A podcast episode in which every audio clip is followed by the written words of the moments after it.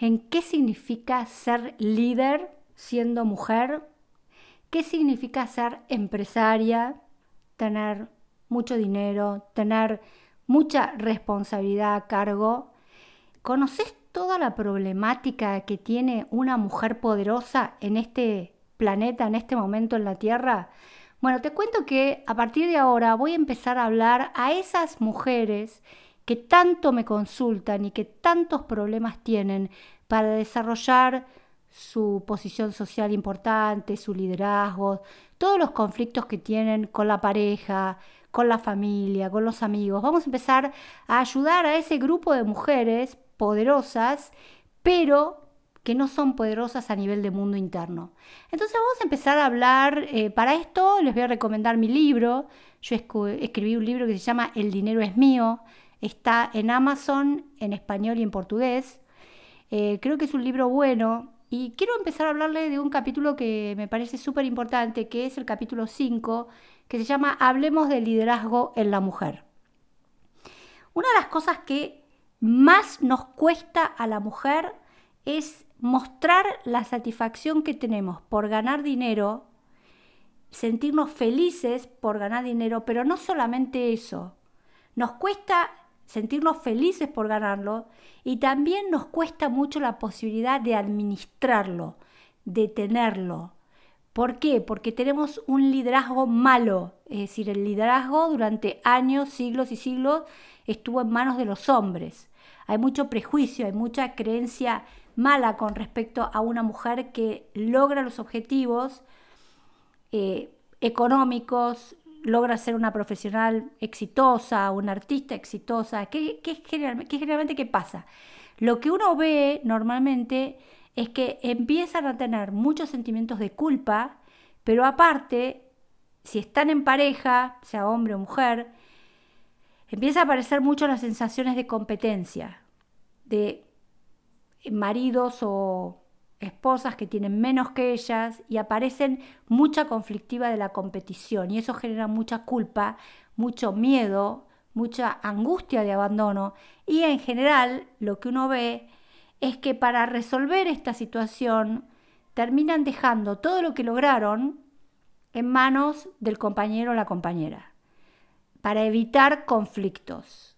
Miren, yo en este momento estoy atendiendo a tres mujeres, dos de ellas crearon eh, uno de los emprendimientos más exitosos de ropa en Argentina eh, y otra heredó una empresa familiar, pero estas dos personas, estas dos mujeres, prácticamente para evitar conflictos con los maridos, delegaron todo el, manejo del negocio en, en los maridos. Solamente van a ver como una turista que va a ver un negocio lindo, un negocio que ellas crearon, que ellas inventaron, que ellas soñaron y está absolutamente en manos de los maridos.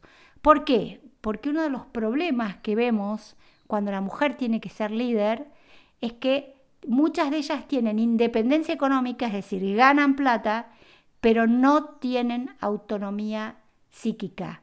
No pueden decir, esto es mío, esto lo hice yo, esto lo creé yo, y si tengo que competir con vos, o si tengo que aguantar, o tengo que tolerar que estés deprimido, frustrado, enojado, porque vos, marido, mujer, de esta mujer empresaria, no lograste, y bueno, te voy a acompañar con mucho amor, con mucho entendimiento de lo que te pasa, pero no voy a delegar en vos toda mi productividad, todos mis emprendimientos, porque esto tarde o temprano, miren gente, he atendido muchísimas mujeres en estas situaciones, tarde o temprano eso termina mal. No hay forma que una persona que construyó un hijo, acuérdense que para la cabeza los negocios, los emprendimientos son hijos simbólicos. No hay forma que vos entregues un hijo y no te sientas absolutamente rabiosa, enojada, frustrada. Es tu hijo que cría y se hace cargo otro. Así, exactamente así funciona la cabeza.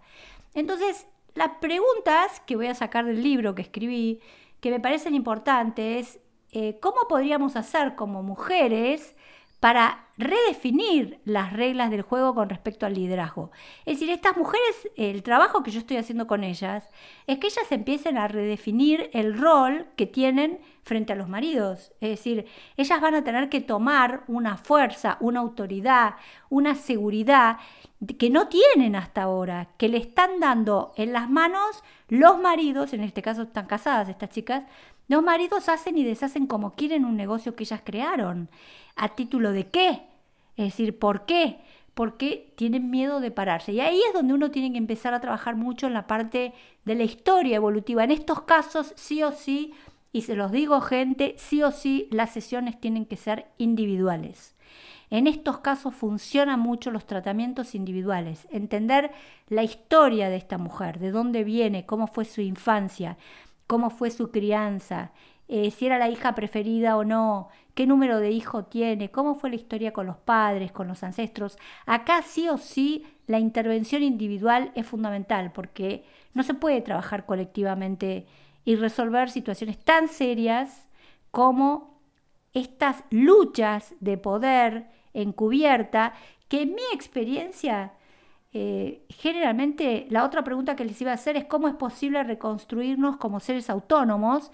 En mi experiencia, si las ansiedades de abandono, si el terror a que la persona que está con vos se enoje o te deje es más grande y generalmente le ceden el control al marido, pero después el psiquismo en la mujer, el psiquismo te va a pasar factura. No te creas que es fácil ceder algo que creaste vos para que el otro esté contento y vos no pagar la consecuencia de haber dado tu poder a alguien. No es así. ¿Qué, ¿Qué, se ve normalmente? ¿Qué es lo que yo más vi en la clínica? Es que eh, después empiezan los conflictos con los hijos, vos te quedás con el trabajo, pero yo me apodero de los hijos y mando frente a mis hijos y tengo el poder frente a mis hijos, o lo que el porcentaje más alto de síntomas es problemas a nivel de la sexualidad. Generalmente una mujer que está enojada, que está triste, que está frustrada, empieza a pasar facturas al compañero o la compañera en la cama. ¿Y cómo? A través de disminución de la libido. No es que lo hacen a propósito, por supuesto son mecanismos absolutamente inconscientes. Empiezan a no tener deseos sexuales, baja la libido, no tienen ganas de, ocuparse del compañero, del partener, eh, empiezan a tener mucha, eh, esto es muy común y muy alto el porcentaje, frigidez. Empiezan los problemas de frigidez en estas mujeres poderosas que ceden su poder a otro hombre. El, psiquismo te pasa la factura ahí y ahí es muy difícil de esto resolverlo solas.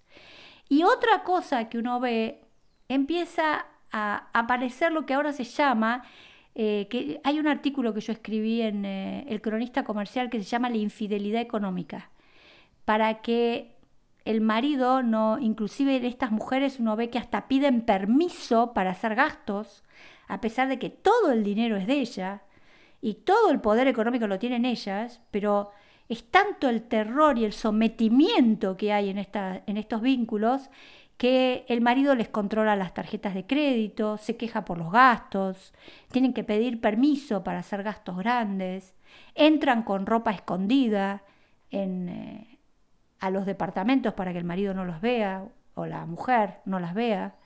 Es decir, que eh, en este momento se sabe que la causal más importante de divorcio a nivel mundial antes era la infidelidad sexual hombres que tenían otras mujeres o mujeres que tenían otros hombres. Ahora, la primera causa a nivel mundial son los problemas económicos, la infidelidad económica, es decir, eh, estas situaciones donde hay acuerdos muy mal hechos con respecto al dinero y que las mujeres en general eh, se someten, pero a través del sometimiento después aparecen los problemas sexuales o las mentiras económicas. Y ahí empiezan las grandes discusiones, lo que tendría que haber, cuál tendría que haber sido la discusión originaria y primaria en estos vínculos. ¿Por qué te quedaste con mi empresa? ¿Por qué no me dejas decidir a mí? ¿Por qué yo te, porque estás furioso y envidioso por mi éxito, yo te tengo que dar mi trabajo?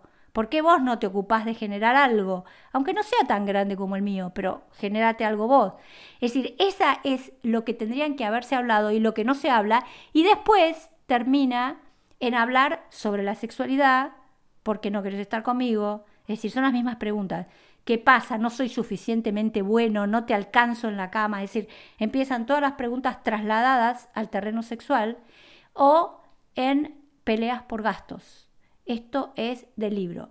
La otra consecuencia de no asumirse líder, porque acuérdense que estamos hablando de liderazgo en la mujer, de no plantarse, bueno, ahora soy líder, tengo una responsabilidad, tengo que aprender. Si yo no sé ser líder de mi propia vida, y busca ayuda. busca un terapeuta, busca un contador, busca un asesor de negocios, pero es mucho mejor que buscar un abogado para una separación o un litigio. Es mucho mejor. Y el otro tema que uno ve es que cuando esto no se resuelva, es decir, que cuando no puedo ejercer mi, mi, poder como líder, son las enfermedades somáticas. Lamentablemente hay muchas mujeres que por no sentirse protegidas, cuidadas por el varón en el buen sentido. Por ejemplo, se sabe que el cáncer de mama derecha está muy asociado con un compañero que no me protege, no me cuida, no me da lo que necesito. Entonces, ojo mujeres, este podcast es para ustedes.